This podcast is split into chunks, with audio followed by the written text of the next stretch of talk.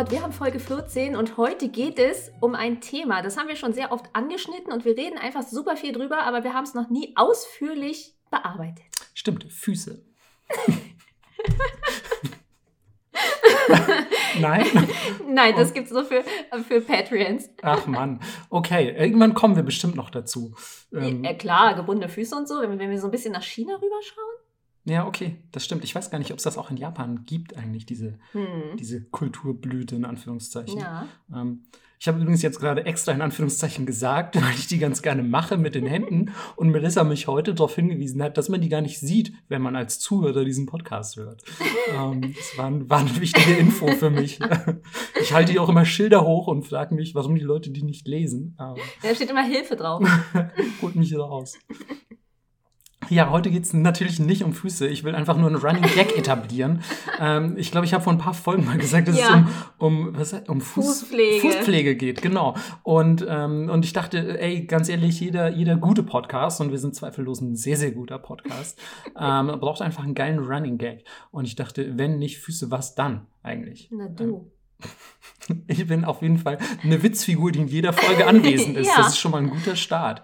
Ähm, Jetzt wissen die Leute immer noch nicht, worum es geht. Zwei Minuten schon vorbei. Hä, ja, aber es geht ja auch ein bisschen um uns und ja, okay. wie, wie, wie cool wir sind. okay, cringy, ich weiß. Nein, heute geht es um äh, Konbini-Kultur. Und ähm, viele von euch wissen ja vielleicht schon, was ein Konbini ist, vor allem wenn ihr schon mal in Japan gewesen sein solltet.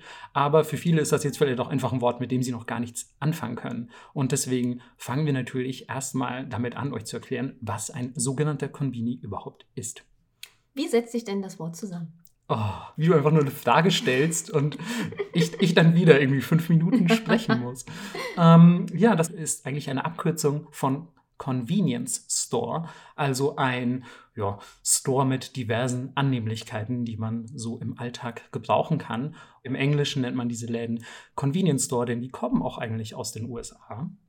So ist es. Und der erste äh, machte vor ungefähr 90 Jahren auf. Und dann ging es ja, relativ fix nach Japan. Das war 1969 und das war als erstes ein 7-Eleven. Den kennen vielleicht die meisten Leute auch von euch aus anderen Ländern. Die gibt es ja nicht nur in Japan und in Amerika. Und mittlerweile gibt es davon 20.700 Stück in Japan. Ja, das ist ehrlich gesagt eine ganz schön abgefahrene Zahl. Ja. Das ist auch der am meisten verbreitete Konbini in Japan. Also es gibt viele verschiedene Ketten oder nicht viele verschiedene. Eigentlich müsste man tatsächlich sagen, sehr wenige Ketten ähm, mit sehr vielen Niederlassungen. Denn insgesamt gibt es in Japan mittlerweile über 50.000 Stück. Das ist ganz schön viel. Ähm, selbst für ein Land mit so vielen Einwohnern. Denn zum Beispiel in Tokio kommen alleine auf, ich glaube, auf 2000 Einwohner kommt schon ein Konbini. Das klingt jetzt vielleicht gar nicht so krass, aber man muss natürlich ähm, im Hinterkopf behalten, dass äh, die Einwohnerdichte in Tokio und wie viele Einwohner pro Quadratmeter leben, ein bisschen anders aussieht als in Deutschland.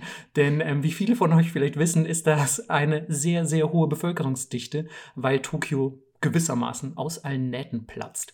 Und da ist ein Konbini, der auf 2000 Einwohner kommt, schon ziemlich, ziemlich knackig. Äh, ich habe mal gehört, auf ähm, auf 5000 Leute kommt ein Convenience Store in den USA. Ja, das würde auch Sinn machen, weil ja. da, also man hat viel mehr Platz in den USA und es liegt viel mehr dazwischen. Man fährt sowieso überall mit dem Auto hin. Aber in Japan würde es mich schon abfacken, wenn ich mehr als zwei Minuten gehen müsste, um einen Konbini zu erreichen. Das finde ich ehrlich gesagt, ja. das finde ich ehrlich gesagt total daneben. Ich wäre ich wäre komplett, ich hätte das Gefühl, ich bin im Nirgendwo gelandet, weil es gibt einfach immer, gerade wenn ihr schon mal in Tokio gewesen seid, wisst ihr das sicher, es gibt immer überall ein Konbini. Und jetzt haben wir irgendwie tausendfach gesagt, so, ey, es gibt voll viele davon und woher kommt das? Und ähm, Konbini, Konbini, also was, was ist das, was ist das für ein Laden? Wie muss man sich das vorstellen, wenn man da reinkommt? Also, falls hier irgendjemand aus Berlin ist, ähm, wir haben sogenannte Spätis. Das ist so wie die traurige Scheißversion. das kann man leider nicht anders sagen. Die, ja. kriminelle traurige Scheißversion von Convini. also gerade alle, alle Spätis als, oh Mann, ey, wenn, wenn jetzt Späti-Besitzer zuhören, die sofort als, als ähm, als kriminell, kriminell. als kriminell deklariert wurden, dann. Ähm, Nee, es gibt auch richtig coole, aber ich rede so von denen, die, äh, die hinten dann noch so ein Internetcafé dran haben mit so Möbeln aus so alter deutscher Eiche, die sie irgendwie vorm BSR-Müll gefunden haben. Ey, ohne Scheiß, so manche, manche Spätis in Berlin, wer noch nie in einem Späti in Berlin war, es hat eher so ein Kiosk-Flair. Und oft stehen da Möbel drin, finde ich, die aussehen, als wären sie echt vom Sperrmüll. Ja, sind sie, Ähm, glaube ich, auch. und, Und also es hat alles so ein bisschen einen ramschigen Eindruck, will, ich, Mhm. will ich mal sagen. Und ähm, in Japan ist der Convenience Store einfach clean, schön und, also schön ist natürlich ein dehnbarer Begriff, aber er ist in der Regel sehr aufgeräumt und äh, sehr gut sortiert.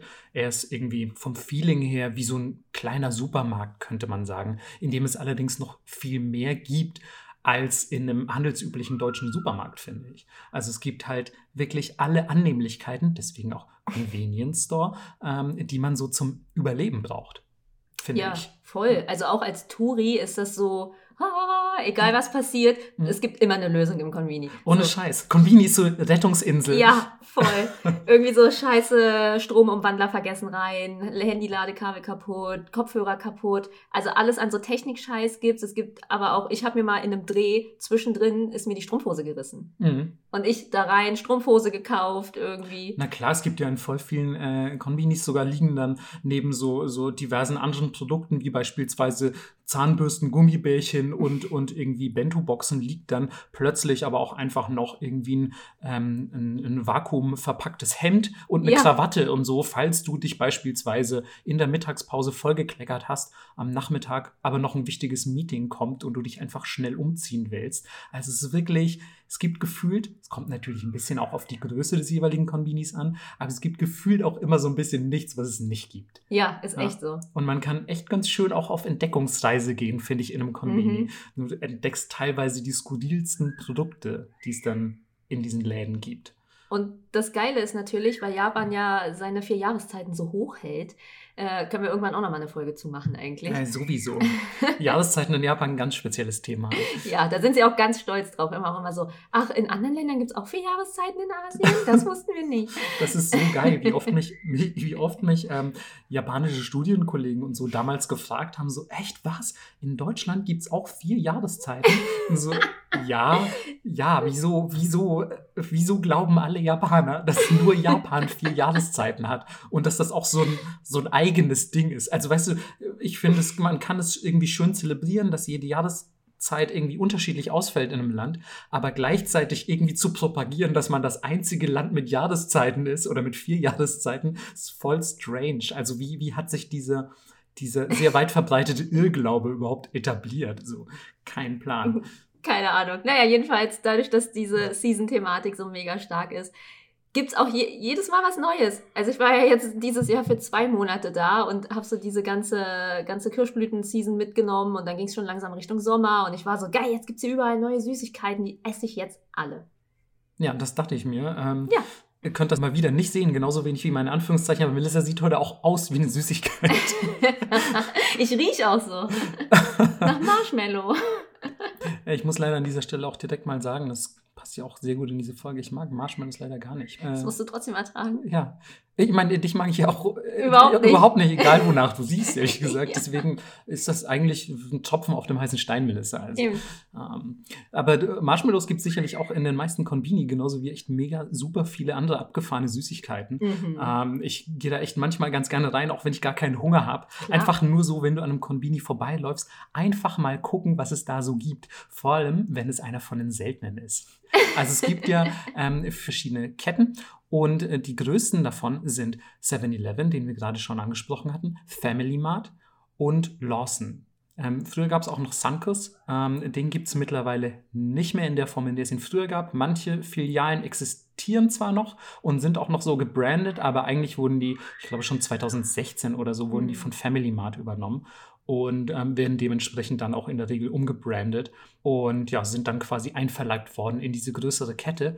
Aber gerade wenn ihr eine von den kleineren Ketten entdeckt, wie beispielsweise Daily Yamazaki oder Mini-Stop oder so, da gibt es teilweise halt dann Produkte, die es in den ganzen anderen ähm, äh, Konbinis einfach nicht gibt. Und da kann man sich so richtig schön durchwühlen durch Ja. die Süßigkeitenregale oder auch durch die Backwaren und so. Denn ja, es gibt auch Backwaren da drin, die ja, mal mehr, mal weniger frisch sind, würde ich sagen. Es kommt, kommt auf die Tageszeit ja, an, zu der man da ist. Das stimmt. Und generell ähm, zu verschiedenen Tageszeiten gibt es manchmal auch einfach verschiedenes Essen. Das finde ich noch beeindruckender. Ja, total. Die sind ja echt die sind so krass und straff durchorganisiert hinter den Kulissen. Also da kommt ja auch mehrmals am Tag, kriegen die Warenlieferungen. Ähm, es wird beispielsweise sich darauf angepasst, in welchem Teil der Stadt man sich befindet, was in der Nachbarschaft gewünscht wird, welche Produkte besonders gut verkauft werden. Das heißt, jeder Konbini wird so ein bisschen geformt durch die Nachbarschaft, in die er sich befindet. Ähm, in der er sich befindet. Huiuiui, meine Güte, Sprache heute nicht so gut. Ähm, und das heißt, keine zwei Family Marts sind beispielsweise identisch. Genau, und das hängt aber auch damit zusammen, dass Japan ja super eng einfach ist. Es gibt so wenig Platz, es gibt so wenig Wohnraum, aber auch so viel Retailraum. Und deswegen kriegen die ungefähr so zwei bis fünfmal täglich einfach neue Lieferungen, weil sie keinen Lagerplatz haben. Ja. Das ist echt krass. Und deswegen können die auch so schnell reagieren. Die bestellen das ganze Zeug einfach online vom, von der großen Fabrik. Das wird dann direkt angeliefert. Und es hängt zum Beispiel auch damit zusammen, was für ein Wetter ist. Ja, klar. Bei verschiedenen Wetterumschwungsgeschichten bestellen sie halt andere Sachen. Ja, und vor allem, ähm, wie oft war man schon zur Regenzeit in Japan und hat dann plötzlich in jedem Konbini einfach ganze Wagenladungen Regenschirme. Ja. So, also das ist, das ist krass, wie schnell das dann teilweise auch geht. Nicht nur zur Regenzeit, das gefühlt teilweise, oh ja, gestern hat es geregnet, heute sieht es auch nicht gut aus. Plötzlich stehen überall riesige Regenschirme. Ich will nicht sagen Paletten, denn für Paletten ist kein Platz, aber so riesige Regenschirmstände in den Konbini Minis. Also die sind da wirklich super schnell, das quasi auf die jeweilige ja, Situation oder Nachbarschaft eben anzupassen.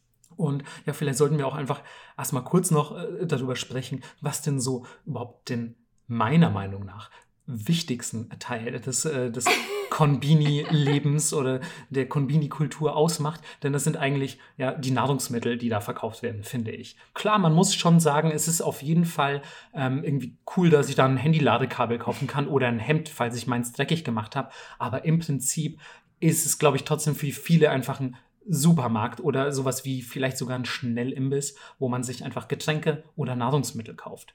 Und damit meine ich jetzt nicht nur die Süßigkeiten, wie beispielsweise irgendwie auf die Jahreszeit abgestimmte KitKats oder so, was einfach äh, immer wieder, immer wieder toll ist, neu zu entdecken, was es ja. da an verschiedenen Geschmacksrichtungen gibt, die die Japaner irgendwie in den letzten zwei Wochen ersonnen haben. ähm, sondern ich meine so ganz klassisch beispielsweise das Kühlregal, in dem man dann in, in ähm, japanischen Konbini äh, ja, das klassische Onigiri findet, also den in, in Algen verpackten Reisball, um es mal für, für die Nichtkenner zu formulieren, meistens mit irgendeiner Füllung. Ähm, Lieblingsonigiri von dir? Was würdest du sagen? Ähm, Mayonnaise, Lachs, ganz klassisch. Mhm. Ich hasse ja Ume. Ich, diese Pflaumengeschichte. Nee, boah, nee, geht, geht auch, gar nicht. Geht bei mir gar nicht. Uff. Also ich trinke super gerne Umeshu.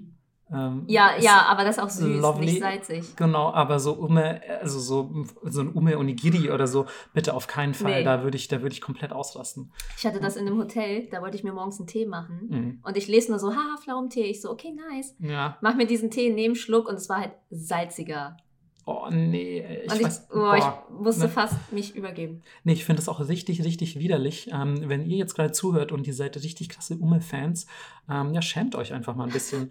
weil ähm, das ist objektiv einfach ein schlechtes Nahrungsmittel. genau, und alles andere, was fermentiert, wie zum Beispiel Käse und Schokolade, ist auch.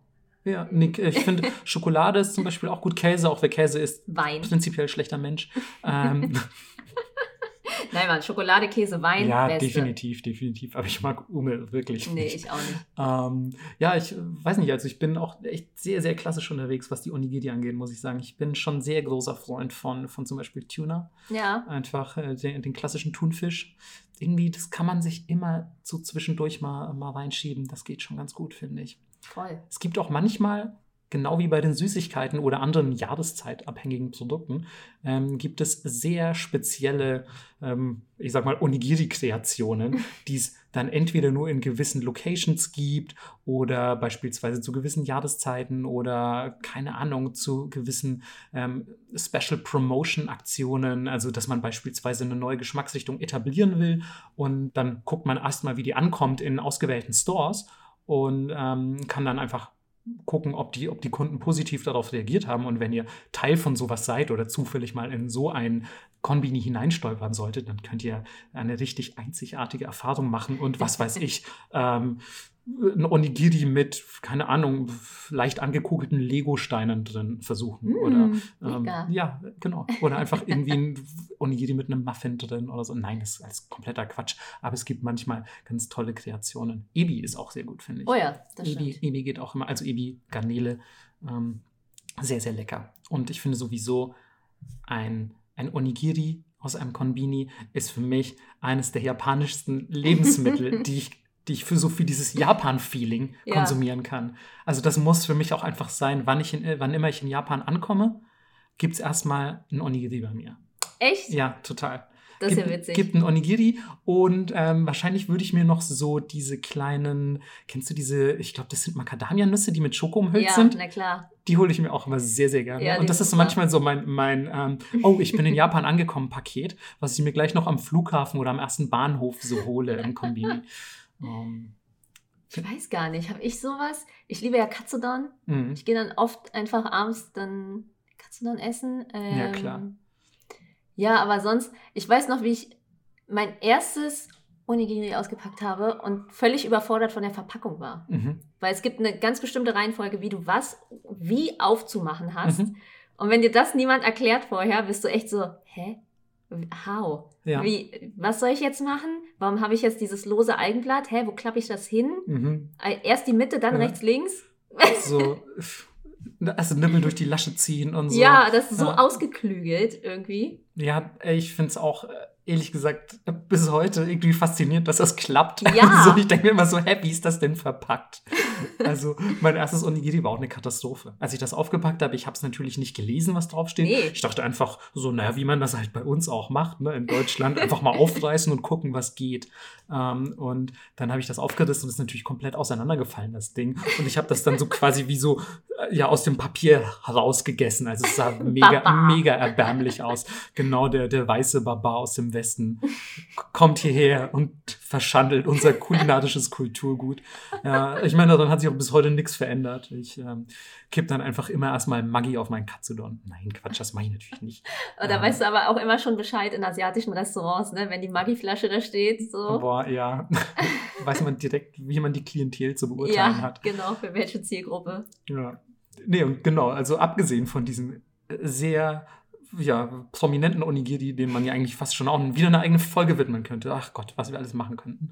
Ähm, gibt es zum Beispiel auch die klassische Bento-Box natürlich in äh, sehr, sehr vielen verschiedenen Ausführungen in den meisten Konbini. Und da gibt es dann wirklich alles an kuriosen Zusammenstellungen. Dann ist, hast du hier beispielsweise eine Bento-Box mit äh, drei Stück äh, frittiertem Huhn, also Karage. Dann ähm, ist da irgendwie noch ein Kartoffelsalat dabei. In der Mitte liegen Udon-Nudeln mit mittelmäßig schmackhaftem Curry, würde ich behaupten. Ja. Und ähm, dann an der Seite irgendwie noch ein getrockneter Fisch oder so. Und manchmal sind die Kombinationen wirklich sehr, sehr kurios und ich würde nicht im Traum daran denken, sie zu kaufen. Ähm, ich weiß auch nicht. Ich glaube, ähm, manche Leute finden das bestimmt gut. Ich denke dann auch so, okay, jetzt habe ich hier drei Sachen davon, wie so Tapas. Ja, weißt ja. du, dann kommt das so durcheinander. Aber lustigerweise ähm, war das nicht von Anfang an im Sortiment diese, diese Bento-Boxen, sondern das kam irgendwie so ein bisschen mit dem aufsteigenden Feminismus in Japan. Die Frauen haben angefangen zu arbeiten und konnten ihren Männern dadurch natürlich nicht mehr zwei Stunden vorher ein hübsches Bento zusammenbasteln. Sauerei, ja. ja Was soll das mit Frechheit. diesem Feminismus? Damn. Hm. Mann, ich wäre auch lieber Treasure Wife. Ja, ärgerlich, alles Ja. sehr ärgerlich. Ja, ich, ich starte hier auch nochmal den Aufruf, suche Sugar Daddy. Ich kann eigentlich nichts, nichts Sinnvolles zumindest. Oh Mann, ich glaube, die Folge muss ich ganz exzessiv schneiden. ähm, nein, das lassen wir einfach mal drin. Ich möchte natürlich auch, dass du, ähm, dass du natürlich ähm, ein Leben mit Animal Crossing und, und äh, keine Ahnung, goldenem Ferrari führst. Ja, und äh, drei, drei lustigen Hunden. Mit Also- denen bin ich dann immer am Pool und habe so einen riesigen Hut und eine Sonnenbrille auf und trinke dann irgend so einen Scheißcocktail. Ja, aber schon 10 Uhr morgens und Natürlich. so. Und außerdem hast du ja schon einen lustigen Hund. ja, Und der ist so lang wie zwei lustige Hunde. ja. Also von daher Also, wir nähern uns der Sache an. Ja. fehlt nur noch der Pool und die Villa. Billigen Alkohol habe ich auch. So, ähm, ja, an alle Sugar Daddies, die jetzt zugehört haben, ähm, ihr wisst, ähm, bei wem ihr euch zu melden habt. Ähm, wie sieht es denn jetzt aus mit den Hausfrauen, äh, die ihren Männern nicht länger die Bento-Boxen zubereiten können? Ja, genau. Also, ähm, da war dann auf einmal, stand der Mann da und war so, hey, wo ist meine Bento-Box? Und sie war so, ja, Junge, ich gehe jetzt auch zehn Stunden ins Office, kümmere dich da mal selber drum. Und da du ja nicht immer nur von Onigiri leben kannst, ähm, dachten, Sauerei. Sauerei.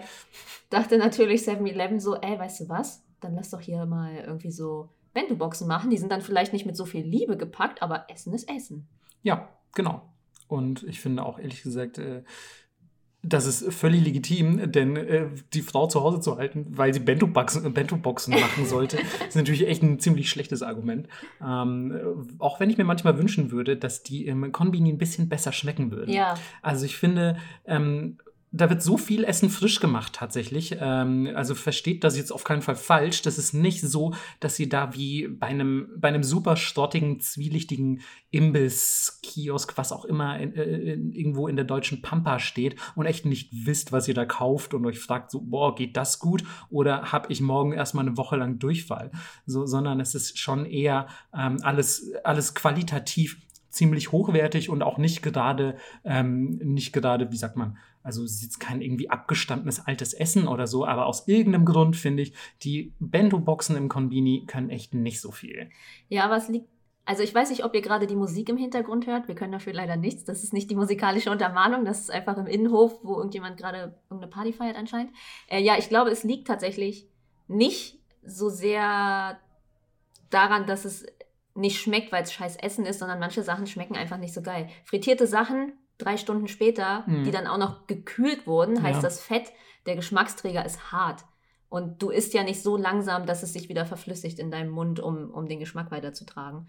Deswegen, glaube ich, liegt das oft einfach an der Sache, weil es viel Junk einfach ist, der mit mhm. viel Fett gebraten wurde. Ja, also deswegen hole ich mir zum Beispiel auch sehr, sehr selten im Konbini irgendwie ja. eine Bento-Box oder so. Ich greife immer eher zum Onigiri oder so, weil die halt relativ frisch gemacht werden und auch relativ schnell wieder aussortiert. Das heißt, wenn ihr am Ende des Tages oder sagen wir mal am Ende äh, der Haltbarkeit dieses Onigiri in den, in den ähm, Konbini kommt, dann habt ihr eine gute Chance, auch Rabatt auf diverse Produkte zu bekommen. Das finde ich auch ganz interessant. Also dann wird immer direkt gekennzeichnet, was liegt schon ein bisschen länger hier ähm, und was kriegt ihr ein bisschen billiger. Und wenn das dann jemand kauft, dann wird das auch zeitnah entsorgt tatsächlich. Also ich will gar nicht wissen, was da auch alles an Shit verschwendet wird. Aber das ist hier ja genauso. In der Tankstelle liegen die Brote maximal vier Stunden. Ah, okay. Das Und wusste ich zum ciao. Beispiel nicht. Manchmal ja. sehen die aus, als würden die da vier Tage liegen. ja. Stell dir vor, die werden nicht diese vier Stunden Regel. Oh. Ekelhaft, so schön mit Mayo drauf, die schon so eine Art Eigenleben entwickelt und irgendwie anfängt, sich, sich, von, dem, sich von dem Sandwich zu trennen und auf, auf eigenen Füßen langsam auch stehen ja, will. Der Mayo-Feminismus. Ja, die macht jetzt irgendwie eine Ausbildung an der IHK und ähm, keine Ahnung, will auch einfach mal ein bisschen auf eigenen Beinen stehen, eine Wohnung mieten vielleicht und einfach von den Voll. Eltern sich lossagen. Ja, ja, ja kann man auch verstehen. Ja, ich finde auch, äh, auch Mayonnaise, ja, hat Freiheit verdient. Ja. Ja sehr gut. Gut, dass, gut, dass wir uns da einig sind, ehrlich gesagt. Ähm, ja, aber es gibt ja nicht nur äh, Bento-Boxen und Onigiri. Es gibt ja auch ganz viele andere Sachen, die du noch im Konvini kaufen kannst. Oden zum Beispiel. Gar nicht mein Ding, ehrlich gesagt. Überhaupt nicht. Bist du großer Oden-Fan? Äh, ich bin kein großer Oden-Fan, aber hin und wieder Gerade auch wenn es kalt ist. Natürlich. Und in du Japan bist echt so anfällig dafür, für ja. so, oh, jetzt ist, du bist eigentlich genau dieses Jahreszeitenopfer. ja. So, so, oh, jetzt ist voll kalt, jetzt hole ich mir mal dieses und jenes Nahrungsmittel. Voll. Mann, und in Japan ist es ja auch immer kalt, wegen diesen beschissenen, nicht vorhandenen Heizungen. Selbst wenn du in der Wohnung bist, ist dir kalt, wenn du nicht direkt unterm Kotatsu wohnst. Echt finste. Ich meine, also diese, diese Klimaanlagen in Anführungszeichen ja. ähm, sind natürlich so mittel energieeffizient, sage ich mal. Du hast teilweise, was ich in, im Winter in Japan für Stromrechnungen bezahlt habe, das ist absolut lächerlich, weil natürlich nichts ist wirklich isoliert und dann heizt du einfach mit dieser Klimaanlage und es wird halt sofort wieder kalt, wenn die aus ist. Ähm, das ist schon so mitteleffektiv, muss man dazu sagen. Ja. Aber wenn du die laufen lässt, klar, die Luft ist dann sehr trocken, aber kalt ist es eigentlich nicht. Ja, aber es ist ja dann auch immer nur ein Zimmer, was warm ist. Auf Toilette ist trotzdem kalt. Das stimmt, ja. Und in deiner Kochnische ist dann auch kalt. Richtig, ja. Also äh, in, in der Hinsicht könnte sich Japan echt noch ein bisschen modernisieren, finde ja. ich. Ja. Aber Udon würde ich trotzdem nicht essen. Ich, also, Dann immer Ramen. Vor allem, ja, entweder Ramen oder ich weiß nicht. Also wenn ich im, wenn ich im Konbini bin, ganz sicher kein Udon. Da gibt es einfach geilere Sachen zur Auswahl, finde ich. Wo ich äh, die Kroketten auch gerne. Wir müssen vielleicht auch, fällt mir gerade ein, noch mal kurz erwähnen, was überhaupt Oden überhaupt ist. Ah, ja. Denn nicht zwangsläufig jeder weiß, was, was Oden eigentlich bedeutet. Also es ist so eine Art, könnte man eigentlich sagen, so, so eine Art, ja, fast ein bisschen wie so eine Hotpot-Sache. Mhm. Ähm, mit, mit, Fondue. Die, die, da mit verschiedenen Dingen, die da drin sein können. Und ähm, ich finde es aber alles nicht geil. Also ihr kriegt dann einfach direkt im Konbini aus diesem, wie Melissa es formulieren würde, Fondue, ähm, ähm, irgendwelche warmen Sachen, die ihr euch halt aussucht. Und ähm, auch wenn das, wie gesagt, relativ frisch gemacht ist, ich weiß nicht, mich holt das geschmacklich einfach nicht ab. Da würde ich mir eher andere warme Sachen holen. Mhm. Denn ähm, auch die, die Auswahl an der warmen Auslage im Konbini ist in der Regel relativ gut, finde ich. Und auch hier, ey, so große Unterschiede von Konbini zu Konbini.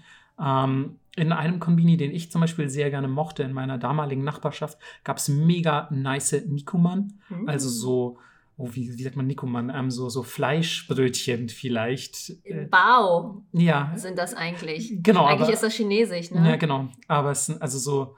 Es sind keine Brötchen, es, so teigige. Es, sind, es, sind, es sind keine Teigtaschen, also oder? Es, es sind gedämpfte gedämpfte Hefebrötchen, nicht gebacken, sondern gedämpfte Hefebrötchen heißt, es ist alles sehr soft und in diesen gedämpften Hefebrötchen ist dann eine salzige Fleischfüllung meistens. Ja, man, finde ich mega, mega lecker. Ja, also das gehört so eigentlich in diese Dim Sum-Kategorie. Aber mhm. das, die meisten Leute, glaube ich, werden das kennen. Aber ja, ja ich liebe das auch. Und gibt es auch in relativ vielen Konbini. Also ich glaube, das ist so ein ziemlicher Staple, ja. ehrlich gesagt, im Konbini-Food. Halt so 100 Yen. Ja, genau. So, ein Euro. Äh, echt, also wie, wie billig das auch teilweise ist. Man muss übrigens dazu sagen, wo wir gerade von Preisen sprechen, wenn ihr jetzt, könnt euch natürlich auch mit, mit ähm, Zutaten eindecken, um beispielsweise zu Hause selbst zu kochen und könnt dann irgendwie, weiß ich, einen Salatkopf kaufen, eine Kartoffel und eine Karotte oder so. Aber solche Sachen sind auf jeden Fall deutlich teurer, als wenn ihr sie beispielsweise im Supermarkt kaufen würdet, weil das eben, wie gesagt, so eine Art Notlösung ist, in Anführungszeichen.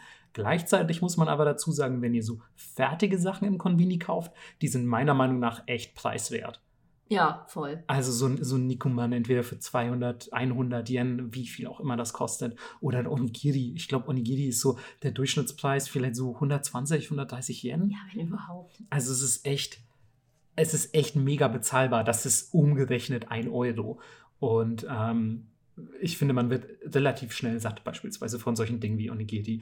Und ähm, es gibt sicher, auch wenn es gesündere Dinge gibt, die man essen kann, gibt es halt auch deutlich ungesündere Wege, sich Voll. zu ernähren. Und ähm, deswegen gibt es, habe ich auch gelesen, mittlerweile immer mehr Japaner, die sich ohne Scheiß zu 100 Prozent aus dem Konbini ernähren. Krass. Und also das stelle ich mir auch sehr, sehr hart vor, muss ich sagen. Mhm. Ja. Nee, also ich glaube, gerade für jemanden wie mich, der einfach super gerne kocht, mhm. also manchmal hittet halt die Faulheit, aber tendenziell esse ich natürlich mein gekochtes Essen lieber als zum Beispiel bestelltes oder so. Ja. Und ähm, die ganze Zeit nur Convenience Food? Nee, Mann, das geht nicht. Zumal es auch so viel gutes Essen in Japan gibt. Das stimmt so. auf jeden Fall und vor allem auch schnell. Also es ist jetzt nicht so, als müsstest du irgendwie 20, 30 Minuten mit der Bahn oder dem Auto fahren, ja. um zu einem leckeren Restaurant zu kommen, sondern es gibt einfach relativ easy, also natürlich kommt es darauf an, ob du in einer Großstadt wohnst oder wirklich in der tiefsten Inaka, also auf dem Land.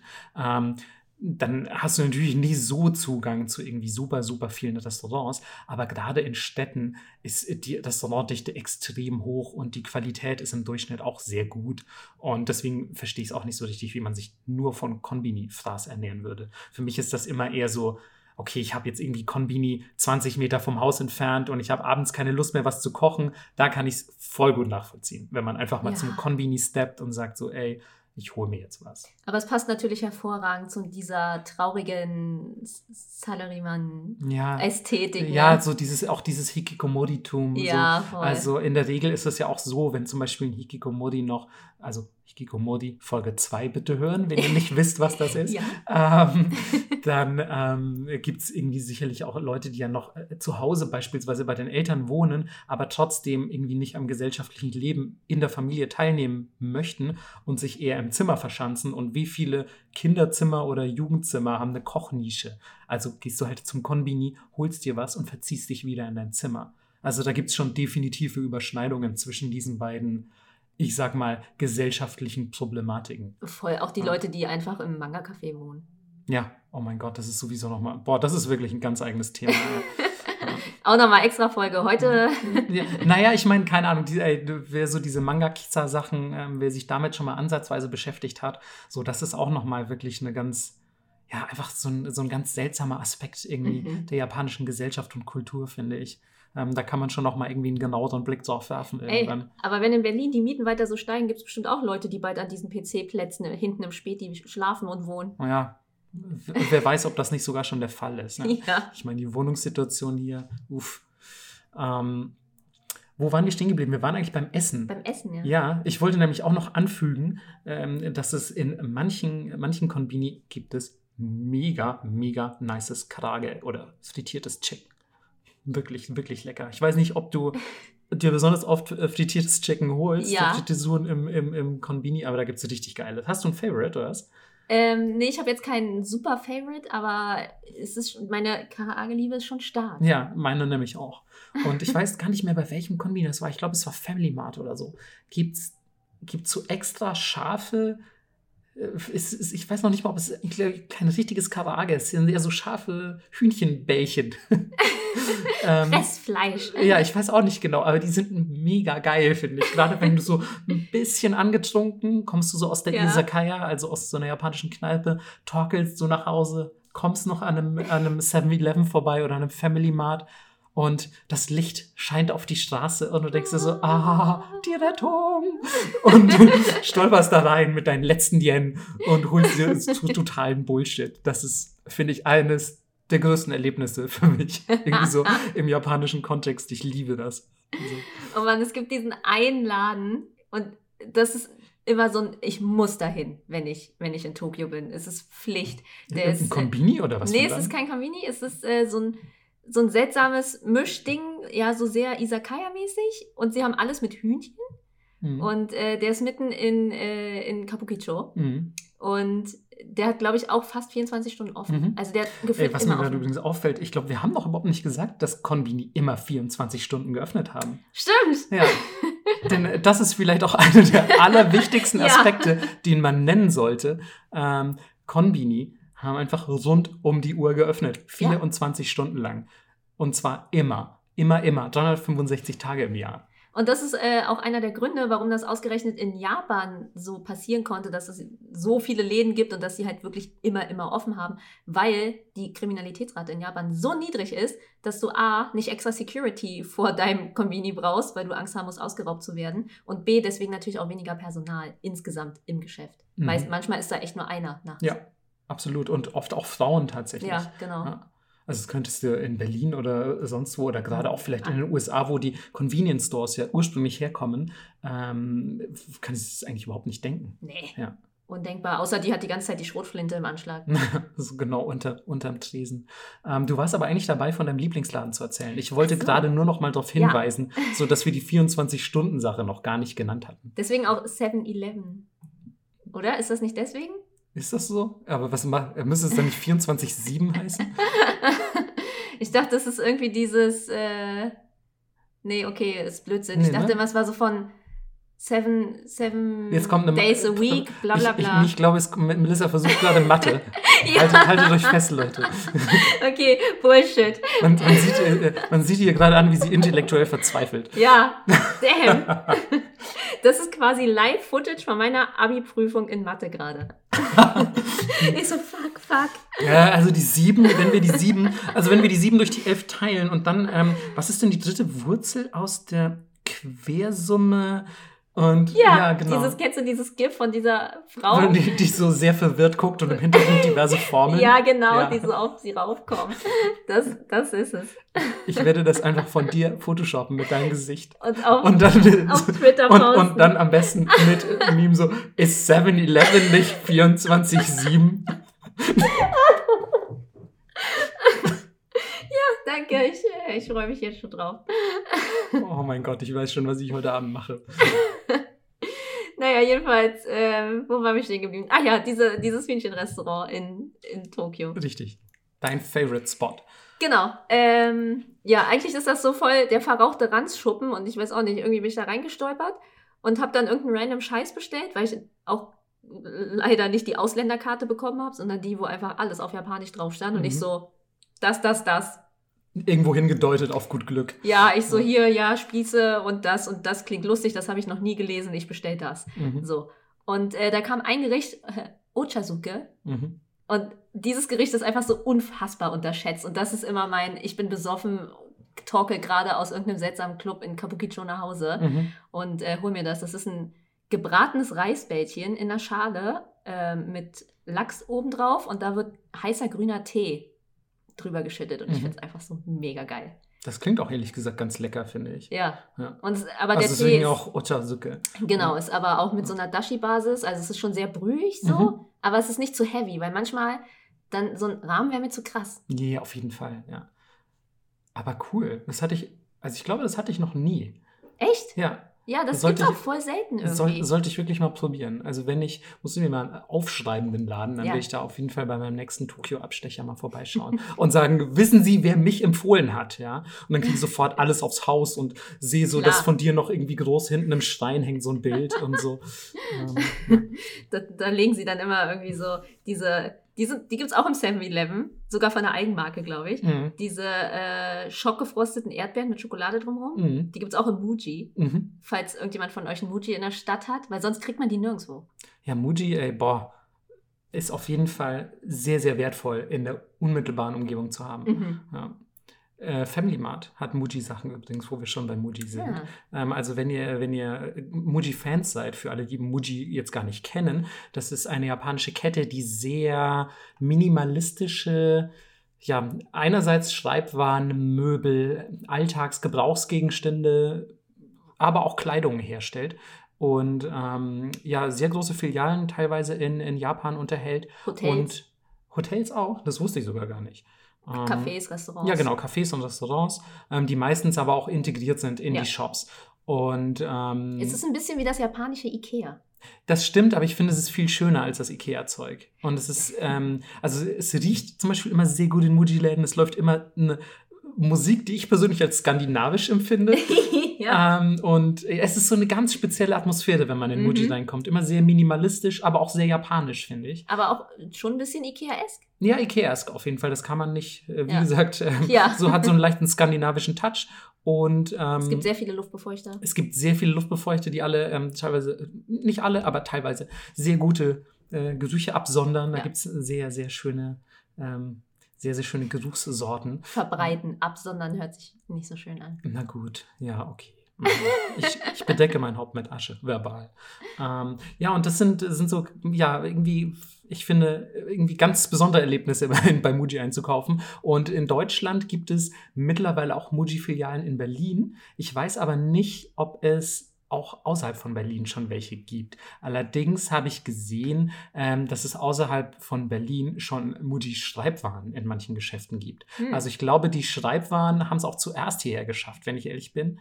Ähm, die habe ich teilweise schon vor Jahren irgendwo in irgendwelchen Läden gesehen. Aber die sind auch gut, die Sachen. Die sind echt gut, ja. Und die sind in Japan voll billig und in ja. Deutschland, das ist so geil. Ich weiß nicht, mittlerweile ist, glaube ich, der Yen-Preis nicht mehr drauf. Aber früher, wenn du Muji-Sachen in Deutschland gekauft hast, war der Yen-Preis noch auf den Radiergummis und so. Und dann stand da halt irgendwie so drauf, ja, der kostet halt in Japan irgendwie so, keine Ahnung, 90 Yen oder vielleicht 100. und so in Deutschland wird der Radiergummi dann für 4 Euro verkauft oder so, was halt einfach eine 500-prozentige Preissteigerung ist. Ja, ey, die Shippingkosten, der Zoll Zoll. Hm, ja, für die, ey, der Radiergummi-Zoll, der, da schlägt der Zoll richtig hart zu, das stimmt. Wer kennt's nicht? Ja. Nee, aber ähm, äh, bei Family Mart gibt es auf jeden Fall ähm, Muji-Produkte, vornehmlich natürlich die Schreibwaren beispielsweise und ähm, ich glaube auch noch ein bisschen was von den Klamotten und so, aber ähm, die Möbel natürlich nicht. Aber das finde ich auch ganz schön, weil du kannst dann halt zum Beispiel echt mitten in der Nacht ähm, die irgendwie hochqualitative Schreibwaren besorgen, wenn du möchtest warum auch immer du das tun wollen solltest. Aber bei normalen ähm, Konbini gibt es nämlich immer nur Scheißschreibwaren. Das muss ich leider mal anmerken. Mhm. Also wenn ihr nicht bei Family Mart seid und, ähm, und irgendwie äh, zu, Zugang zu den Muji-Sachen habt, mh, hm, würde ich eher davon abraten, Schreibwaren im Konbini zu kaufen. Da habe ich sehr schlechte Erfahrungen mitgemacht. Damn. der Schmerz, der, der, der, ist voll real. Ja, echt, boah, ich Mann, ich hantiere so gerne mit Blatt und Stift und keine Ahnung. Da bin ich voll empfindlich, wenn das scheiß Qualität hat. Nee, ey, wenn ich sowas habe, würde ich immer ins äh, Tokyo Hands gehen. Tokyo Hands auf jeden Fall ähm, beste Anlaufstelle ja. für solche Sachen. Aber wir schweifen ja, ab. Wir, wir, müssen ja weiter über Konbini sprechen, auch wenn wir jetzt sehr gerne über Tokyo Hands sprechen würden. ja. Ähm, den, den Punkt, über den Melissa sich jetzt wahrscheinlich am meisten freut ähm, und der die, der die ähm, Konbini natürlich auch auszeichnet, ähm, den haben wir jetzt noch gar nicht erwähnt, denn ähm, es gibt auch ein breites Sortiment, nicht nur an Bentos, Onigiri und einem ja, verrückten Kühlregal, sondern natürlich auch diverse Cup-Nudeln, also Instant-Ramen und Co. Und ähm, ja, Melissa äh, hat sich so auf dieses Thema eingeschossen. Hat, ich sehe das an ihren Notizen. Die hat einfach, ich glaube, sie hat einfach zu den Ramen mehr aufgeschrieben als, als zu Kombini an sich, weil sie, ich glaube, sie ist, ich lehne mich hier, glaube ich, nicht weit aus dem Fenster, wenn ich behaupte, sie ist ein Enthusiast oder eine Enthusiastin, was Cup-Ramen angeht. Und ähm, ja, bevor du jetzt noch was dazu sagen darfst, ähm, will ich auf jeden Fall noch erwähnen, dass ich es krass fand, als ich das erste Mal die, die, ähm, die Kapperdamen da gesehen habe und dachte mir so, ah ja, scheiße, kann ich jetzt nicht mitnehmen. Also es war wirklich, als ich das allererste Mal in Japan war, ah, kann ich jetzt nicht mitnehmen. Ich habe zu Hause in meinem, in meinem äh, Hostelzimmer habe ich keinen Wasserkocher. Und ähm, dann äh, bin ich wieder gegangen und als ich später irgendwann mal wieder mit einem, mit einem japanischen Freund bei einem Konbini war, hat er sich einfach Kapprahmen gekauft und hat halt einfach direkt da gesagt, ja, mache ich direkt hier, können Sie direkt, ähm, können Sie direkt Wasser reinmachen oder macht das selber. Manchmal steht auch einfach nur ein Wasserkocher da und du machst das selbst.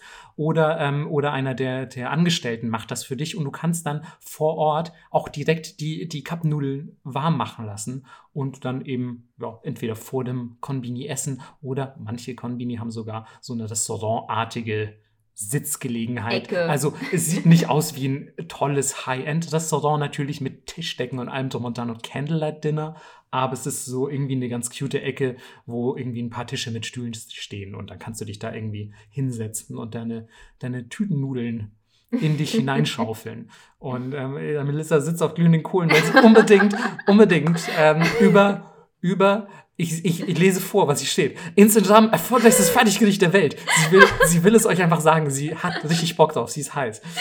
Okay, kurz, kurzes äh, Behind-the-Scene-Inside-Material. Und zwar saßen wir zusammen, es war irgendwie 4 Uhr nachts und wir waren so, hm, okay, über was reden wir denn als nächstes? So, an Halloween saßen wir zusammen, genau. Ja, richtig. Und, das ähm, war, glaube ich, auch nachdem wir. War das? Nee, das war gar nicht. Nee, nachdem die wir die Gruselfolge aufgenommen haben. Ja. ja. Ähm, naja, jedenfalls saßen wir zusammen. Es war schon sehr spät nachts und es ging darum, ja, was machen wir denn jetzt als nächstes Thema, bla bla bla. Äh, ja, irgendwie mal, ich dachte, Essen wäre mal wieder dran. Ja, okay, Essen, hm, Nudeln, Rahmen. Und ich so, ich will eine ganze Folge über Instant-Rahmen machen. und ich meinte schon so, ey, nee, Melissa, Instant-Rahmen, eine ganze Folge, das ist doch Quatsch.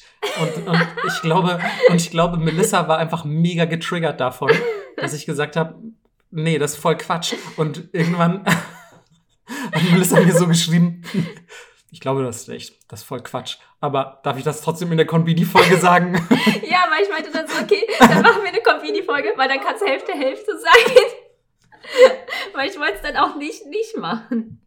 Und Melissa hat einfach, also sie hat das immer mit sehr viel Herzblut kommuniziert, wann, ja. wenn, wann immer es um, um, um Kapprahmen ging. Deswegen, ähm, habe ich mich natürlich da breitschlagen lassen und habe gesagt, jetzt gönnen wir uns auch mal richtig. und ähm, deswegen ähm, würde ich Melissa jetzt einfach kurz noch mal ein bisschen was zu zu äh, Kappraben erzählen. Ja, euch hätte gern so ein eigenes Jingle diesmal.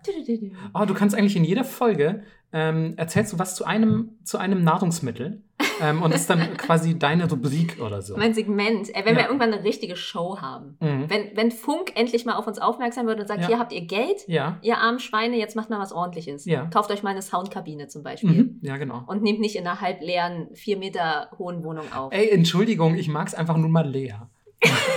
das merke ich auch an deinen Gesprächen. Uff.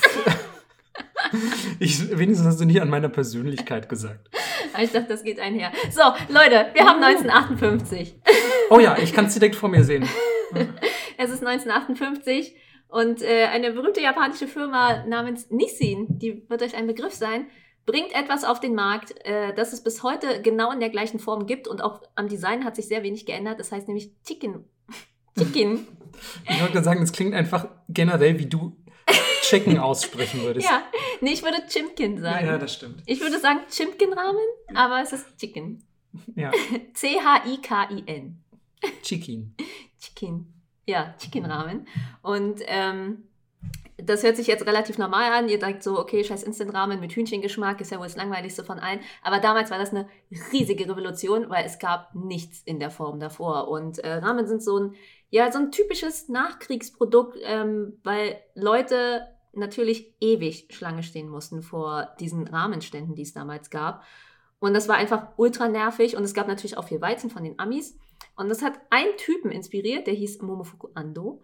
Ähm, ey, ich hätte gerne diese Rahmen, aber immer verfügbar. Und wie kriege ich das irgendwie hin, dass man das mit nach Hause nimmt, das ist irgendwie trocken und macht es dann heiß oder kocht es nochmal schnell auf oder ja, er wollte es so easy wie möglich machen und hat dann in einer kleinen Hütte in Ikeda in Osaka rumexperimentiert. Und es hat ewig gedauert. Er hat alles Mögliche mit diesen Nudeln versucht. Irgendwie irgendwelche Chemikalien draufgekippt, äh, sie komplett roh gelassen, äh, Sachen ausgetauscht. Und irgendwann hat seine Frau äh, Tempura gemacht, also hat einfach Zeugs in Teig frittiert und hat dieses heiße Fett stehen lassen. Und er war so, ach naja, was soll's, ich schmeiß die jetzt da einfach rein.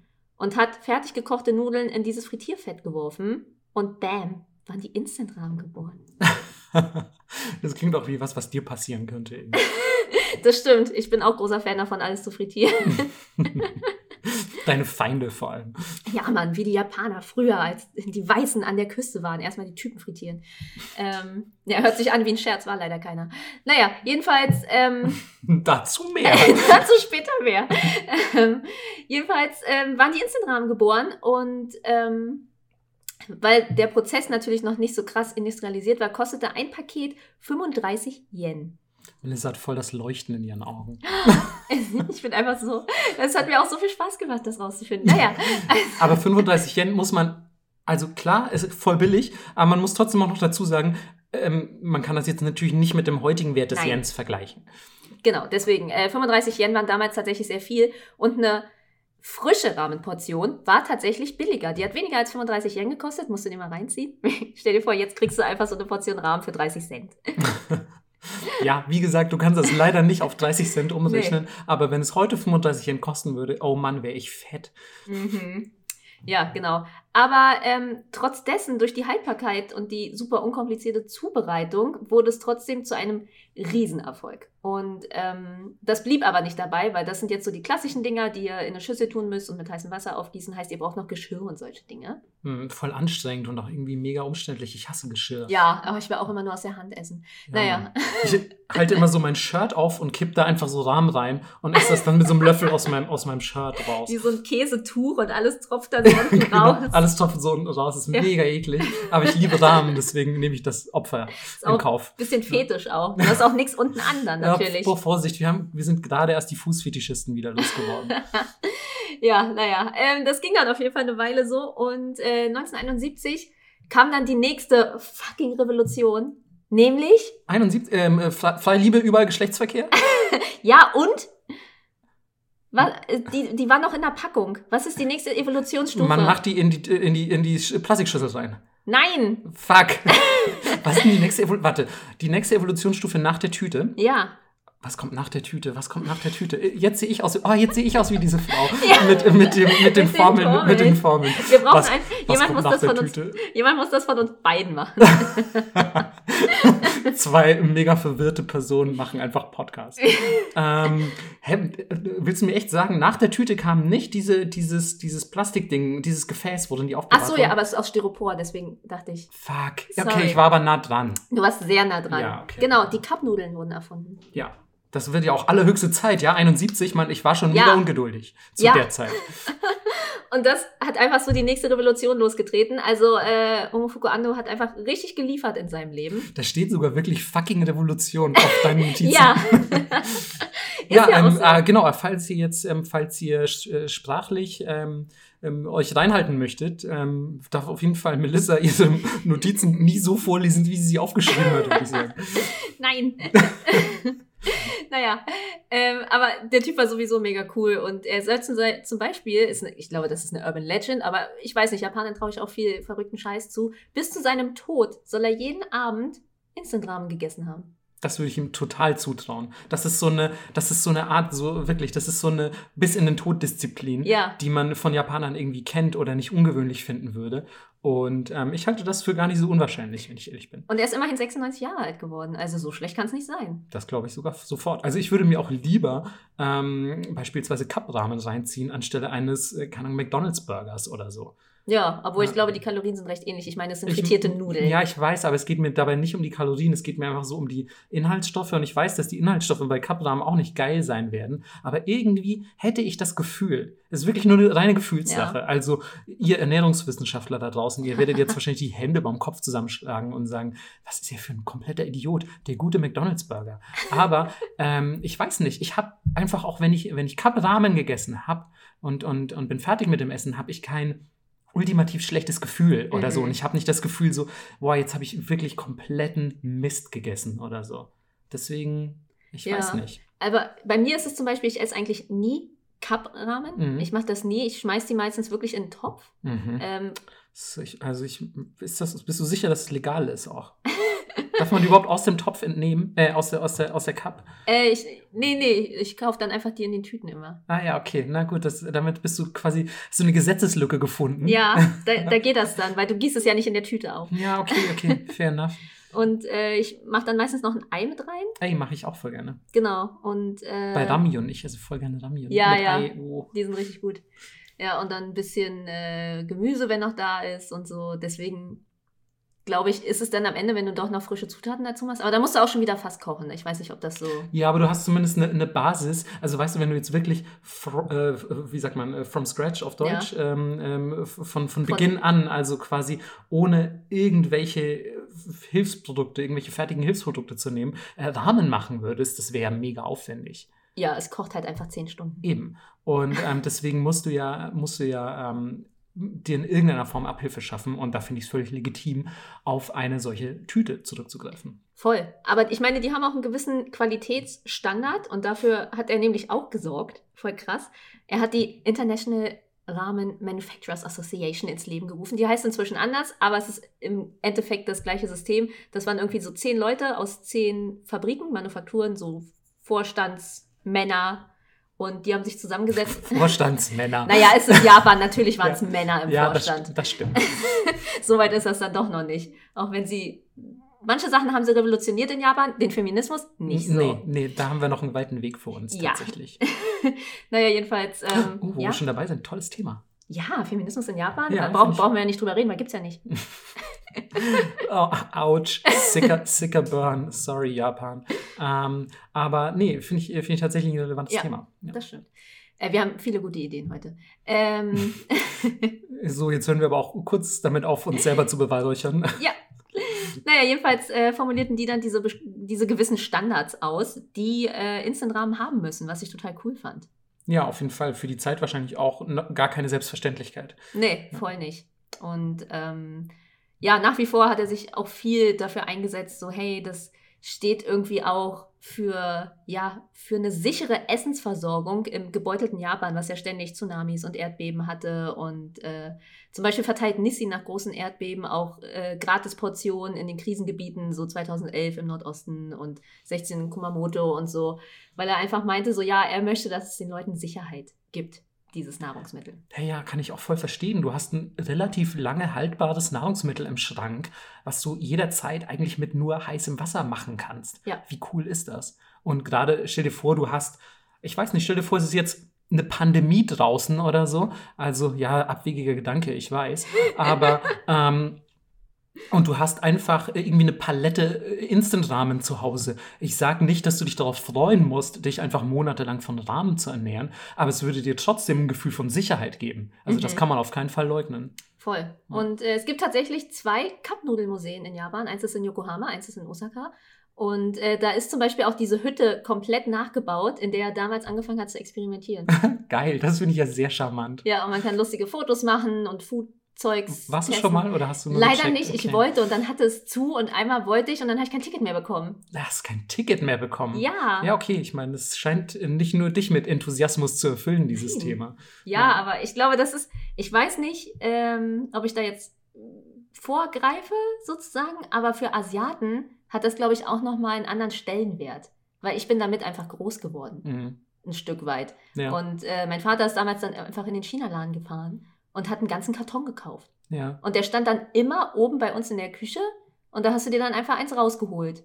Und ähm, deswegen, also mein Vater ist ja in Indonesien groß geworden, deswegen kannte ich auch ganz lange das Wort einfach nicht. Für mich hieß es immer Supami, weil es so in Indonesien mhm. heißt. Ja, die kenne ich sogar auch. Ja, ja, genau. Und wir hatten immer diese Indomie-Geschichten und so, die, äh, die natürlich ganz anders schmecken. Und jetzt bin ich ja erwachsen und kann viele verschiedene Instagram mmh, essen. Ob du erwachsen bist, so weit würde ich noch nicht gehen wollen. Auf dem Pass. Ich zahle ja. Steuern, okay. Ja. ja. Eine Neunjährige, die Steuern zahlt. Ja, ich bin gleichzeitig, ich schwanke immer so zwischen 9 und 90. Ja, ne? Das ist, ja. das ist ich glaube, das ist der Deal des Erwachsenwerdens. Genau. Ja. Naja, jedenfalls ist das für mich einfach so ultimatives Comfort-Food auch. Also ich liebe einfach Instagram.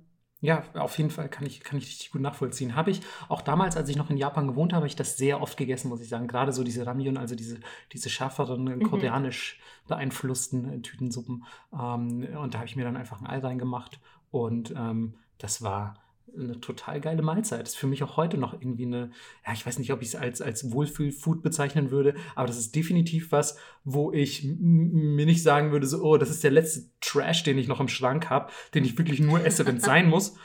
Wie zum Beispiel Kochbeutelreis. Und, ey, boah, dieses Thema, das ist wirklich, es ist wirklich eine Narbe in, in, in unserem zwischenmenschlichen Verhältnis. Ja. Ähm, oh Mann. Ich äh, möchte kurz die Anekdote erzählen, dass ich versucht habe, gestern einen Reiskocher zu kaufen und es gab nur welche mit pinken Blumen drauf nice. oder in Orange. Und deswegen bin ich dann einfach wieder ohne Reiskocher nach Hause gegangen. Also. Aber deswegen, damit ich nicht wieder Kochbeutelreis essen muss, habe ich heute Reis zu Hause vorgekocht, habe ihn in eine Tupperdose getan und jetzt steht er hier auf dem Flur. da hat jemand wirklich einfach richtigen Hass auf Nicht-Reiskocher-Reis. Ich äh, weiß den Unterschied auch sehr zu schätzen. In Japan hatte ich auch noch einen Reiskocher.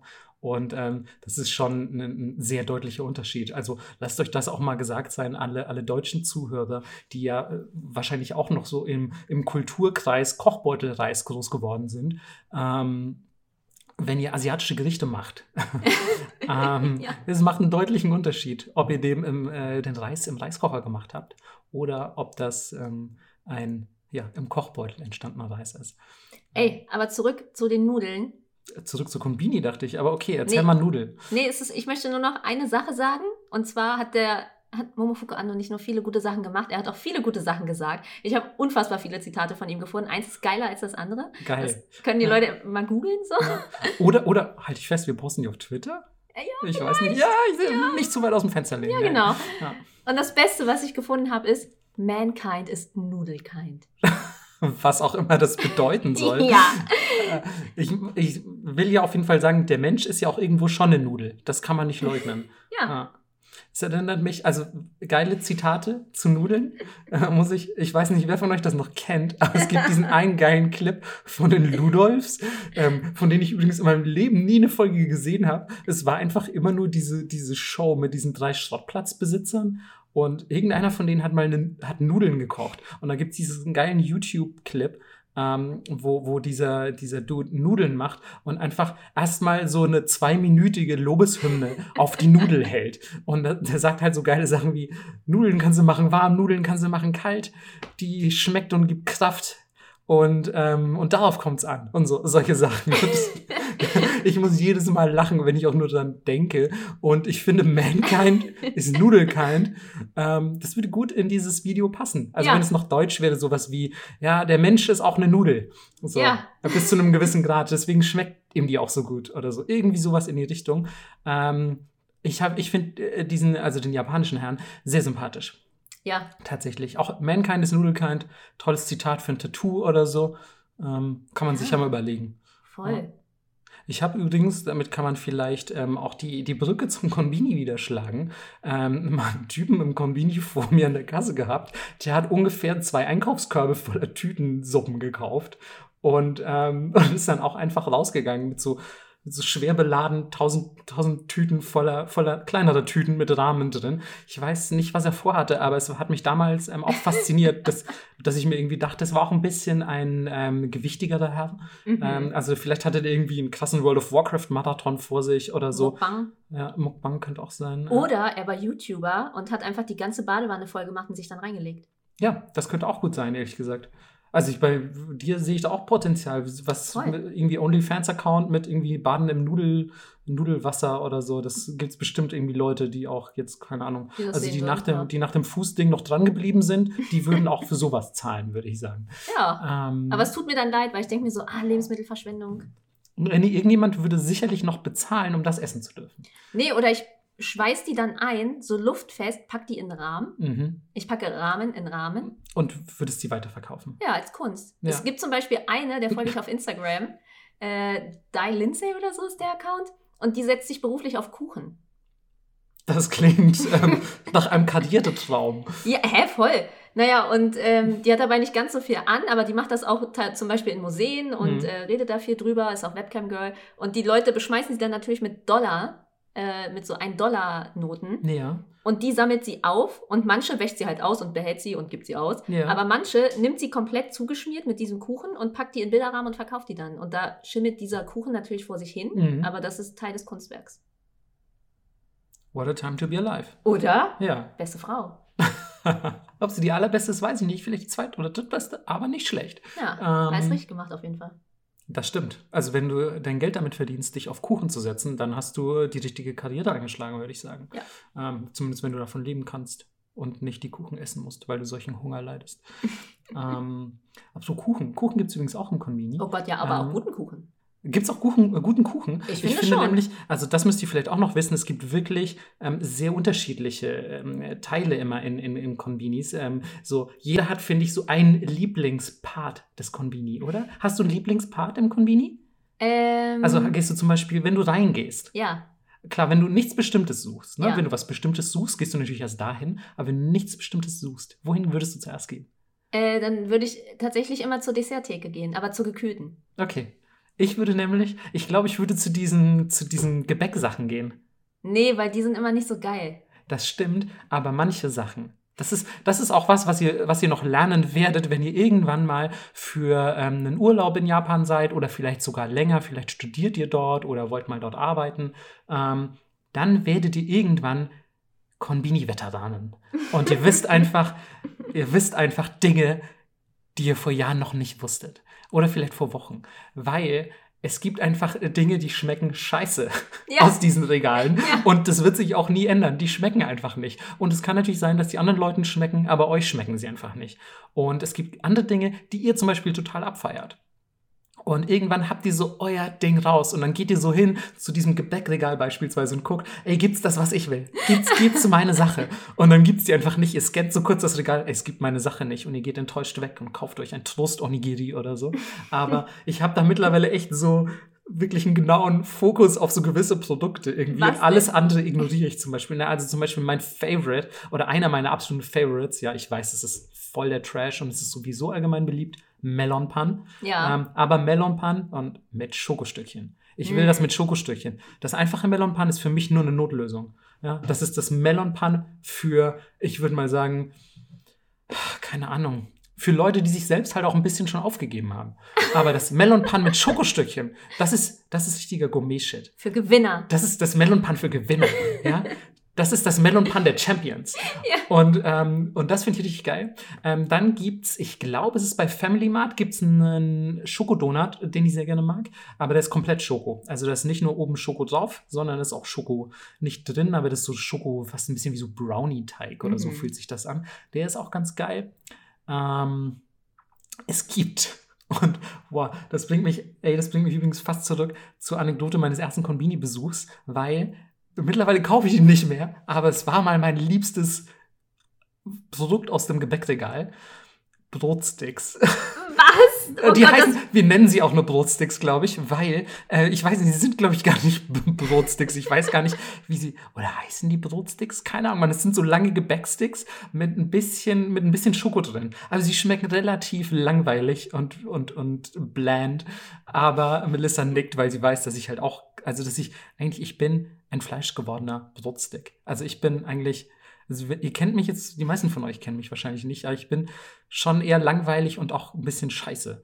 Und ähm, ja. Und genau, und deswegen habe ich wahrscheinlich das so gern gegessen. Also es ist ja fast eine Form von Kannibalismus. Es ist quasi wie wenn ich Lauch esse, ist Kannibalismus. Ähm, und, und die habe ich damals bei jedem Konbini-Besuch und die äh. werden aber nur in so, in so Achterpackungen oder so verkauft. Und ich glaube, ich habe die immer am Stück einfach aufgegessen. Und danach war mir auch ein bisschen schlecht, aber es war auch irgendwie geil. Ähm, richtig eklig, kann Boah. ich heute aber, glaube ich, nicht mehr so gut essen. Ey, aber die haben auch, ich weiß genau, was du meinst. Und die schmecken auch und das ist so ein ganz seltsamer Geschmack nach diesen Fertigbrot abgepackten Sachen. Zum Beispiel, ja, wenn man hier genau. so ein Schokocroissant kauft, die mhm. man so auf Klassenfahrt mitbekommen hat. Weißt ja. du, so zehn Stück, alle einzeln eingepackt. Genau die Dinger. Und genauso dieser leicht süßliche, fast alkoholische Geschmack, mhm. dieser Konservierungsgeschmack, ja. ey, das finde ich so räudig, ich kann nichts davon essen. Und es ist wie so, so ein bisschen bröseliges ja, Brot. Also es genau. ist so eine ganz seltsame Konsistenz auch. Es ist ganz weird. Ja. Und alles, alles Brot in Japan ist ja auch immer so süß mhm. und da, da kickt dann doch die deutsche Seite rein. Ja. Ich, diese ganzen Brotsachen im Konvini gefallen nee, mir alle nicht. Auch überhaupt nicht. Es gibt ja auch so, dann, ach, keine Ahnung. So Schinkenbrot und so. Boah, nee, und dieses abgepackte Zeug und am besten noch mit Yakisoba drin ja, und so. Genau. Boah, oh. nee, es gibt also tatsächlich auch so, so, so Brötchen mit Yakisoba und so, also gebratenen Soba-Nudeln. Also das, das finde ich auch echt widerlich. Das schmeckt einfach nicht, weil da schmeckst du halt auch, also weißt du, vielleicht schmeckt es gut, wenn du auf ein frisch gebackenes Brötchen frisch gemachte Yakisoba legst, das weiß ich nicht, das habe ich nie probiert. Aber so in dieser abgepackten Form schmeckt halt einfach nur alt und künstlich und nicht so geil. Aber man muss ja denken, die haben so wenig Platz und auch wenn es meistens im Durchschnitt so über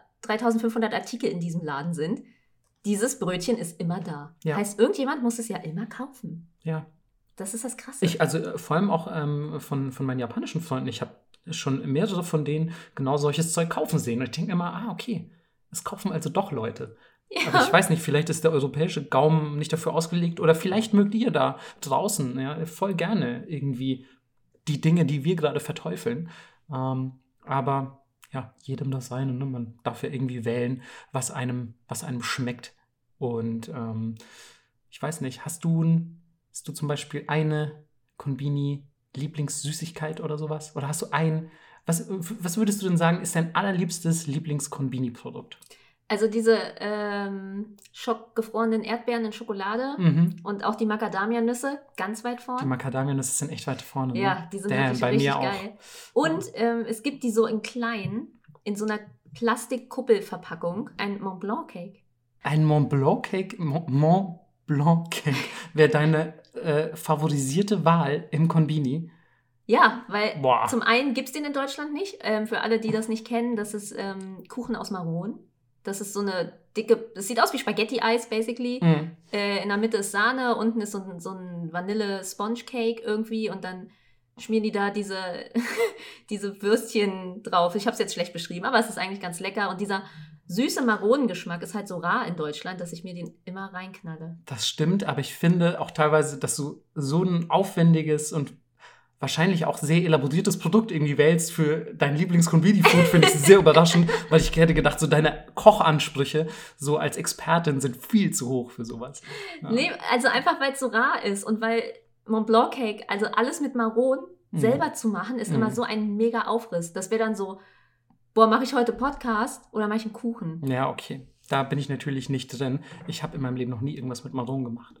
Und natürlich schmeckt ein frischer Mont Blanc Cake ganz anders. Ja. Also die Patisserie in Japan ist eh außer Kontrolle. Ja. Das ähm, definitiv. Ja. ja, also da, die haben irgendwie aus ganz Europa alles genommen, was geil ist und dann diese verrückte japanische Manie, alles 10.000 Mal geiler zu machen, draufgeknallt. Mhm. Ähm, der schmeckt natürlich ganz anders, aber äh, für das, was er kostet, und wie er irgendwie so verpackt ist. Mhm. Und auch wenn ich auf der einen Seite das so super verteufel, dass es so viel Plastik ist, finde ich es auch geil, wie er aussieht. Das ist voll legitim. Wie gesagt, du darfst natürlich sehr gerne dein, dein Lieblingsfood frei wählen. Ich glaube, ich würde einfach echt beim klassischen Onigiri bleiben, weil das so mein absoluter, mein absoluter Favorite ist. Ich weiß nicht, ob ich vielleicht sogar Ebi vor, vor oh, Thunfisch wow. wählen würde, weil ich Ebi echt gerne mag. Aber ey, Nikoman natürlich. Nikoman muss man oh, auch. Ja, Mann, bin ich echt, okay. bin ich echt sehr anfällig. Habe ich ja vorhin schon auch, erwähnt. Ja. Ja. Aber, aber jetzt haben wir so mega viel über Essen geredet. Ist doch schön. Ja, ich weiß, du wolltest ja auch eigentlich eine Essensfolge aufnehmen. Aber eigentlich haben wir noch gefühlt so vielleicht gerade mal die Hälfte getoucht von dem, was eigentlich einen Konbini noch so ausmacht, muss man dazu sagen. Das stimmt, weil es sind ja eigentlich wie so Community-Hubs eigentlich, ja, weil du alles so, machen so, kannst. So, genau, es ist so ein, wie so ein also ich habe ja auch aufgeschrieben, ist für mich einer der wichtigsten Bestandteile modernen japanischen Lebensgefühls. Ja, ist so. so weil einfach der Konbini, da kommt man auch gefühlt irgendwie ein bisschen zusammen oder um, um gewisse Dinge zu tun oder man trifft sich davor und so. Es sind so sehr wichtige, wirklich, wirklich wichtige Anlaufstellen und ich könnte mir einfach überhaupt nicht vorstellen, ganz ehrlich, wie Japan ohne Konbini aussehen würde. Es geht nicht.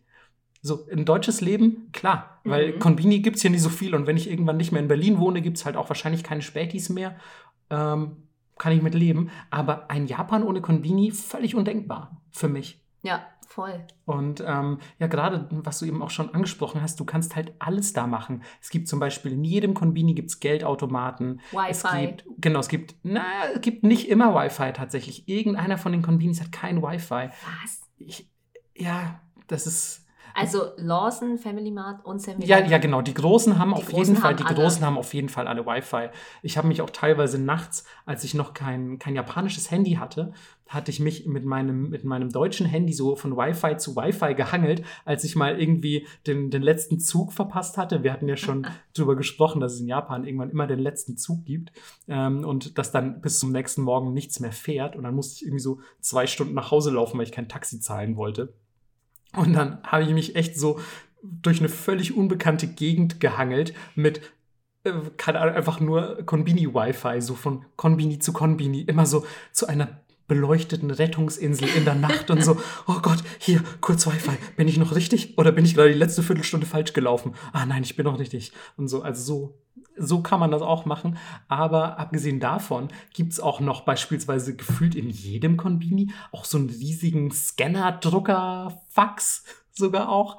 Und das ist das Allergeilste. Das sagt so viel auch über Jap japanische Kultur und Mentalität aus, dass es noch Faxe in den Konbinis ja. gibt.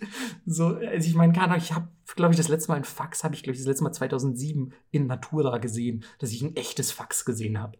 Also an alle Zuhörer, die unter 90 sind. Ähm, ein Fax war ähm, so ein altertümliches Gerät aus Holz. Es wird mit so einer Handkurbel betrieben. Und, nee, da ist ein kleiner Specht drin. Genau, da ist ein kleiner Specht drin.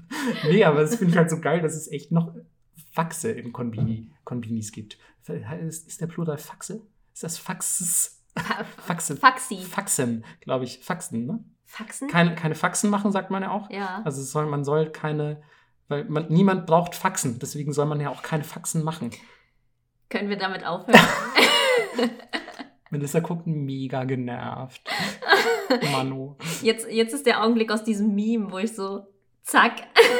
Nee, jetzt, nee, du machst jetzt nochmal keine geile Überleitung, weil, ähm, nein, komm, mach geile Überleitung, bitte. Nee, du hast dich da selber reinmanövriert, dann hast du mich beleidigt und deswegen warte ich jetzt einfach. Und du musst da jetzt alleine raus. Nee, okay, ich mach dann einfach weiter, weil du kannst nämlich in Convini auch noch, ähm, und das ist das Allerabgefahrenste, finde ich, du zahlst Rechnungen im Konbini. Mhm. Wie abgespaced ist das denn? Ey, aber SIM-Karten, Schnickschnack kannst du da auch machen. Du kannst Konzertkarten kaufen. Ja, ja nicht nur Konzert, auch so generell also so, so Entertainment-Shit, ja. ja. Genau, irgendwie auch für Museen und so eine Eintrittskarte. Zum Beispiel Lawson, ich weiß nicht, ob das immer noch so ist, aber Lawson hatte lange Zeit die einzigen Vertriebsrechte für das Ghibli-Museum. Krass. Ähm, und ähm, ja, finde ich, find ich irgendwie abgefahren, dass das nur bei einem Konbini die Tickets gibt. Mhm. Und du zahlst halt, ich habe zum Beispiel meine, meine Rechnungen, als ich noch in, in Japan gewohnt habe, habe ich immer beim Konbini bezahlt. Witzig. Also auch meine Stromrechnung und so. Und dann gehst du da einfach hin und gibst dein Geld in Bar gibst du, also ich habe zumindest dann viel in Bar damals bezahlt, weil Japan sowieso, obwohl Kartenzahlung verfügbar ist, immer noch eine sehr bargeldlastige Gesellschaft ist, ähm, habe ich meinen Kram dann immer bei der Konbini-Bediensteten oder dem Bediensteten ähm, einfach in Bar so bezahlt, meine Stromrechnung. Das hat sich total surreal angefühlt irgendwie. Weißt du, hier in Deutschland so Bankeinzug, das ist halt irgendwann weg. So, und da gehst du hin so und ja, Ichiman N und so gibt es dann einfach so, so ein paar Tauis. Völlig, völlig verrückt. Aber eben, ja, deswegen auch. Es ist eben so eine, so, so eine wichtige Anlaufstelle für viel mehr als nur, oh, ich brauche ein neues Hemd oder oh, ich habe Bock auf ein Onigiri. Das ist ja auch bei, äh, bei bestimmten Naturkatastrophen und so, gibt es ja teilweise auch diese Anlauf-Konbinis, wo man sagt, mhm. ja, kommt dann alle dahin und mhm. so. Ja. Ja, klar, weil das eben wirklich erstens ein Ort, den jeder kennt. Zweitens ist es ein Ort, der irgendwie mit, mit allen möglichen Dingen versorgt ist. Mhm. Und so, also es macht, macht total Sinn, das, das irgendwie so als solchen Punkt zu wählen. Und was in Japan ja auch mega wichtig ist, Konbinis haben Mülleimer. Ah ja, genau, stimmt. Denn aus unseren früheren Folgen wisst ihr vielleicht schon, ja. ähm, Japan, vor allem Tokio, ist nicht gerade gesegnet mit einem Reichtum an Mülleimern. Aber tatsächlich, in Konbinis gibt es die immer. Da könnt ihr dann euren Kram endlich mal wegschmeißen. Aber wir haben gar nicht über die Leute geredet, die da arbeiten. Ja, in der Regel sind das äh, tatsächlich, also mittlerweile sind super viele Ausländer, die in äh, Konbini arbeiten, tatsächlich. Also vor allem aus dem asiatischen Raum.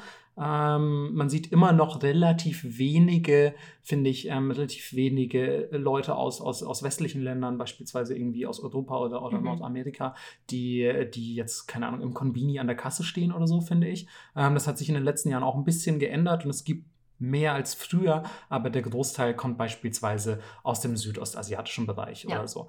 Und ähm, oder es sind natürlich auch Leute mit einer mittelguten Ausbildung, sagen wir mal, die sich mit, mit so, mit so Teilzeitjobs irgendwie über Wasser halten und ja, aber auch oft bis, ich will nicht sagen an ihr Lebensende, aber doch jahrelang dann in einem Konbini beschäftigt sind.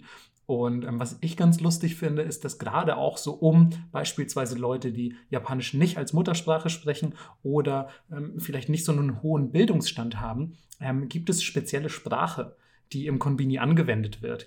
Und ähm, im, im, Japanischen nennt man das Manyoru Keigo.